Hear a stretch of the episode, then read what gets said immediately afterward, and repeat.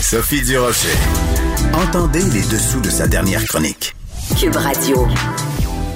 Si vous trouvez ça difficile de vivre en zone rouge et de vivre avec toutes ces restrictions, ben, il faut absolument que vous sachiez que la santé publique de Montréal veut justement alléger un certain nombre de restrictions en zone rouge. Est-ce que c'est trop tôt? Est-ce que c'est une bonne idée? Est-ce que euh, cet hiver, il va y avoir euh, encore plus d'éclosions de cas? On va parler de tout ça avec Amir Kadir, qui est microbiologiste infectiologue au centre hospitalier Pierre Le Gardeur. Monsieur Kadir, comment allez-vous? Bonjour, Madame Durocher, ça va bien. Euh, en fait, euh, il y a quand même des lueurs d'espoir malgré tout ça. Il y a l'été des Indiens qui promet. Il y a la tendance aux États-Unis. On aura peut-être une chance de se débarrasser du bouffon qui gouverne à côté. Donc, il y a, quand même des bonnes, des bonnes raisons de sourire pour vous aujourd'hui, Monsieur oui, Kadir. moi, je suis un intoxiqué de, de, depuis quatre ans. Je me couche avec Trump, je me réveille avec Trump, dans l'expectative que quelque chose arrive. Enfin, je vais pouvoir me débarrasser de cette euh, dépendance toxique. Je pense même que vous vous réveillez des fois. Je pense même que vous mettez votre réveil pour le l'haïr la nuit, parce que l'haïr pendant la journée, c'est pas, pas pour suffisant. le matin, c'est souvent j'ai l'espoir, j'avais espoir pendant ces quatre ans que quelque chose, quelqu'un puisse lui répliquer, trouver euh, un moyen de le destituer, mais malheureusement, rien n'y a fait, même le corona. Oui. Alors, euh, bon, vous souhaitiez quand même pas qu'il y ait des conséquences funestes à tout ça. Bon, revenons. Non, mais peut-être lui, lui ramener la raison. Des fois, la maladie ah, voilà. amène une sagesse. Voilà. Oui, il faut toujours raison garder, comme dirait l'autre. Alors, revenons-en euh, au Québec, euh, docteur Kadir. Je veux euh, qu'on parle de cet avis qu'a obtenu Radio-Canada, donc la santé publique de Montréal, qui veut des allègements en zone rouge, toutes sortes d'assouplissements qui sont recommandés à docteur Arruda. Euh, comme par exemple permettre à deux ménages ou adresses de se rassembler, rouvrir les salles de spectacle, rouvrir les musées, le jardin botanique et rouvrir les salles d'entraînement sportif. Quand vous avez vous avez vu circuler cet avis-là de euh, Madame Drouin, qu'est-ce que vous avez pensé? Ben, ça, confirme un peu euh, ce que ce qu'un groupe de réflexion à laquelle je participe il y a là-dedans des chercheurs et des praticiens euh, depuis quelque temps, on réalise depuis. Ce qu'on réalise, c'est que depuis le début de l'automne, euh, le moteur principal de la propagation épidémique se, semble être euh, l'école. Pourquoi? Ou les, milieux scolaires. parce que quand on regarde les chiffres, les données de la distribution des tranches d'âge qui sont affectées, je regardais par exemple pour la région de Montréal, pour ce qui est des 5 à 30 ans ou des 5 à 29 mhm. ans, c'est tout près de 225, alors que pour la, moyenne du reste des tranches d'âge, c'est 150 par 100 000 habitants. Donc c'est une différence énorme. Et on le voit, je veux dire, même dans ma région, euh, quand je regarde les données statistiques, ces jeunes-là ne sont pas évidemment aussi malades. Ce qu'on retrouve dans les soins intensifs, c'est des gens qui, sont plus âgés, à partir de la mhm. soixantaine. Mais ceux qui semblent propager, c'est eux. Et même on regarde la tranche d'âge de ceux qui peuvent être les parents de ces jeunes, ben c'est chez eux aussi que la, fréquence euh, ou le taux d'incidence est le plus élevé. Et, lorsqu'on regarde la littérature, ceux qui réussissent le mieux, les législations, pays qui réussissent le mieux, c'est lorsqu'ils sont capables de cibler, identifier exactement là où se, se déroulent les propagations épidémiques pour intervenir dans ces zones-là. Donc, euh, moi, je pense que Dr Drouin, Mme Mylène Drouin, a tout à fait raison de s'adresser aux autorités de la santé et dire, écoutez, pour qu'on réussisse mieux, cibler mieux nos affaires, puis équilibrer nos mesures pour ne pas voilà. trop bâtir des mesures trop respectives, ben, ça a bien du bon sens qu'on laisse, on laisse ouvert les gyms pour que les gens puissent aller au gym, qu'on rouvre les salles de spectacle tout en limitant le nombre, qu'on rouvre, euh, on permet que les gens se fréquentent. Toute une série de mesures, dans le fond, qui, qui tiennent compte des avertissements que nous lancent d'autres acteurs de la santé qui disent, écoutez, là, il y a des conséquences aussi sur la santé mentale des gens, sur d'autres aspects de la santé. Alors, c'est ça qui est intéressant parce que dans la vie de Mylène Drouin, elle dit, par exemple, comme justificatif pour ouvrir les salles d'entraînement, euh, pour une pratique individuelle, hein, pas des cours de groupe, euh, parce qu'on a vu des, des cas euh, en Ontario, des cours de spinning qui ont causé des, des éclosions, mais donc elle, elle recommande de, une pratique individuelle. Elle dit c'est important, docteur Drouin dit c'est important, l'importance de mettre la pratique d'activité physique pour limiter les effets de l'isolement. Et c'est là que euh, finalement plein de gens depuis plein de, de, de, commentateurs depuis des semaines disent écoutez oui c'est sûr qu'il faut euh, juguler la pandémie qu'il faut se prémunir contre la Covid mais il y a plein de gens qui vont euh, développer des problèmes de santé mentale et, et ça va être pire que la pandémie. Oui, j'hésite un peu de, de prêcher pour la l'activité physique parce que je suis pas un très bon exemple avec toutes les, responsabilités que j'ai, mais vraiment tous ceux qui euh, observent ces données-là s'aperçoivent que l'activité physique pourrait être un petit antidote pour ce que ça vaut contre. Le... Allô, Monsieur Kadir? Oui. Oui, je vous ai perdu pendant deux secondes, mais continuez. M'excusez, je disais oui, donc euh, l'activité physique est un antidote à la dépression. Euh, à, cet état de morosité dans lequel nous plonge le COVID. Donc euh, oui, euh, absolument, mais pas uniquement ça. Euh, la, santé publique met l'importance de rouvrir les salles de spectacle et les, les, les, les, bibliothèques publiques. Donc toute une série de possibilités pour les gens pour ne pas être complètement isolés. Tu vas à la bibliothèque, tu vois d'autres gens avec une distance raisonnable, c'est déjà un, un, lieu de socialisation qui permet d'éviter d'être complètement isolé. Oui, parce que euh, l'isolement, euh, c'est, on pense par exemple euh, aux, personnes âgées.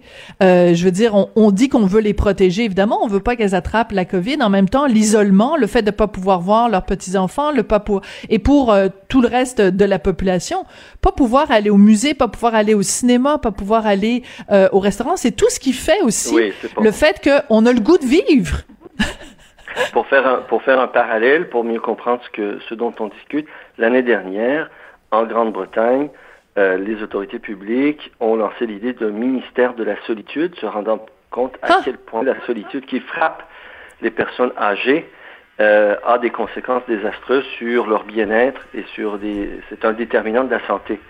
Être isolé, être seul, c'est un déterminant négatif de la santé.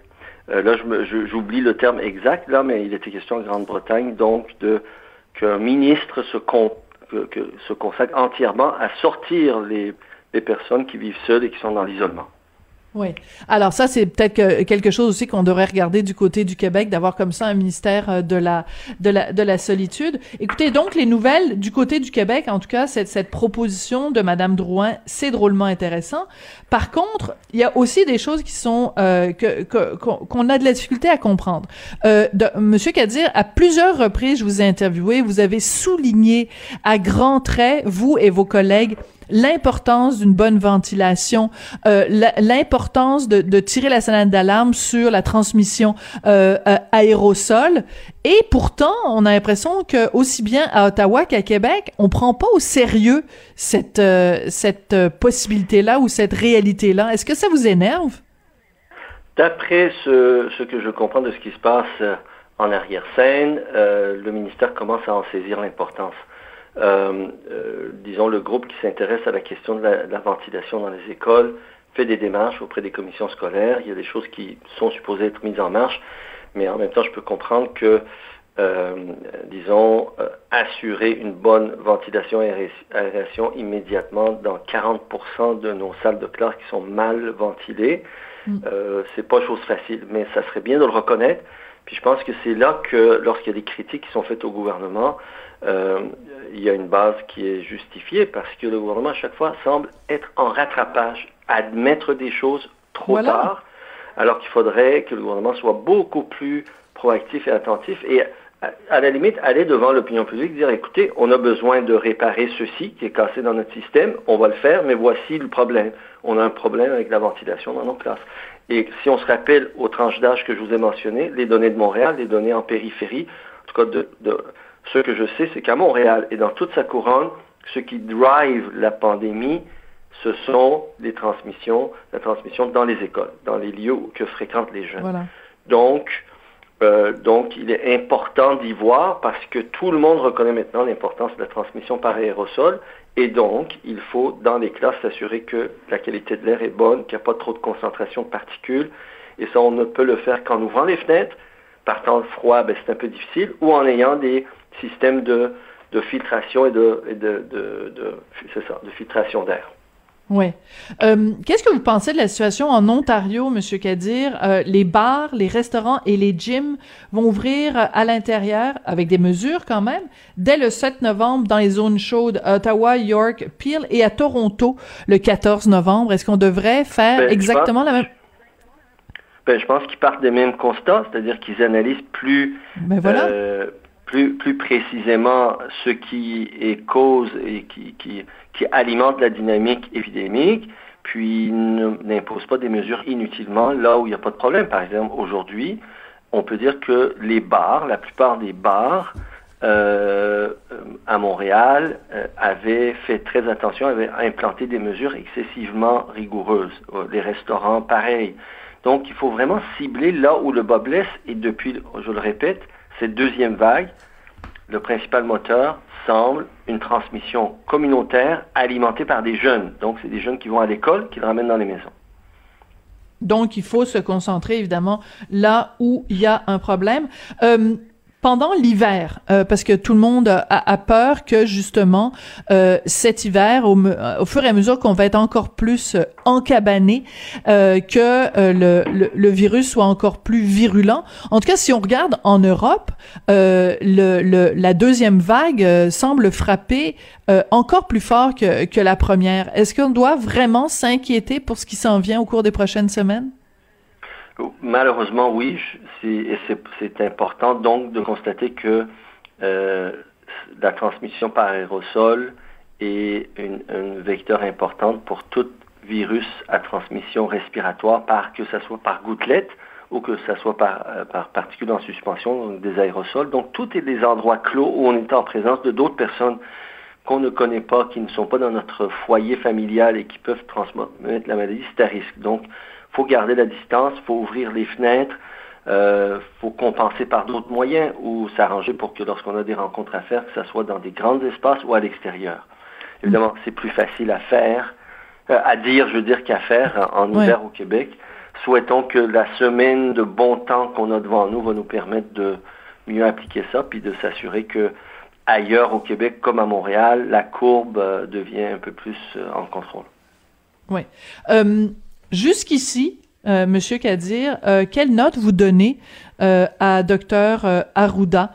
Parce que bon, il y a eu beaucoup de de, manque de transparence, par exemple, justement, euh, quand il fait des recommandations à Monsieur Legault, euh, il n'y a pas de traces écrites. Quand euh, le gouvernement prend des décisions, que ce soit fermer les, les salles de spectacle, fermer les restaurants, on a peine à savoir sur quels avis écrits on se base. Donc, la, la, performance de la transparence, disons, du gouvernement Legault et de l'administration Arruda, vous leur donnez quoi comme note? Madame Durocher, j'ai plus de difficultés à juger mes collègues, docteur Arruda et compagnie. Permettez-moi juste de juger, donner une note de moins 5 à, Donald Trump, mais... non, mais François Legault... pas dans l'embarras, s'il vous plaît. OK, mais, pas docteur Arruda. Pas facile, et je n'ai pas tous les outils. Je sais qu'on a des critiques, puis je pense que ces critiques sont plus légitimes quand ça vient de l'extérieur de nous, des journalistes, des commentateurs. Voilà. Oui, mais quand même, quand on regarde le fait que justement, euh, là, euh, Madame Drouin qui dit, Docteur Drouin qui dit, écoutez, euh, y a, y a, il faut tenir compte de la de la santé mentale, il faut euh, tenir compte de l'isolement. c'est quand même, c'est des choses qu'on savait quand on a décidé, quand le gouvernement Legault a décidé de refermer les gyms, de refermer les restaurants, de fermer les bibliothèques et les salles de spectacle les, gens ont, poussé des hauts cris en disant ben voyons donc c'est voir s'il va y avoir des éclosions dans les bibliothèques où les gens tiennent à distance les uns des autres. Fermer les musées. Moi j'ai jamais compris pourquoi on fermait les musées. Je sais pas si vous êtes allé euh, euh, au musée euh, pendant la période où on a déconfiné mais écoutez c'était on a vraiment l'impression d'être dans une salle. Oui, allez-y. C'est un peu, à peu près un des seuls endroits où l'endroit par excellence où on peut maintenir la distance. ben là. Oui, je, je, comprends. Mais ce que j'allais dire, pour ce qui est de M. Arruda, M. Arruda était la tête de la santé publique au Québec. La santé publique au Québec, comme partout ailleurs, on le voit même aux États-Unis. Hein, le, lien tendu, l'impossibilité de M. Fauci de prendre ses distances par rapport aux autorités publiques ou lorsqu'il le fait, il le fait avec difficulté. Et c'est parce que c'est Anthony Fauci avec toute la crédibilité et, mm-hmm. Je dirais, l'affection que le public lui porte. Donc, c'est une structure excessivement hiérarchique qui a un lien avec le politique très direct. Donc, euh, c'est là peut-être le problème, c'est-à-dire que faut, en temps d'épidémie, en temps de pandémie, que la santé publique puisse s'affranchir du contrôle du politique qui dicte parfois les conduites. Et là, à un moment donné, il y a une série de décisions qui sont prises, qui s'enchaînent et, qui peuvent, euh, par effet domino, par séquences euh, successives, euh, être toujours un petit peu décalé par rapport à ce qu'il faut être il faut qu'il soit fait parce que le gouvernement au début a décidé de faire ceci et cela pour des raisons politiques.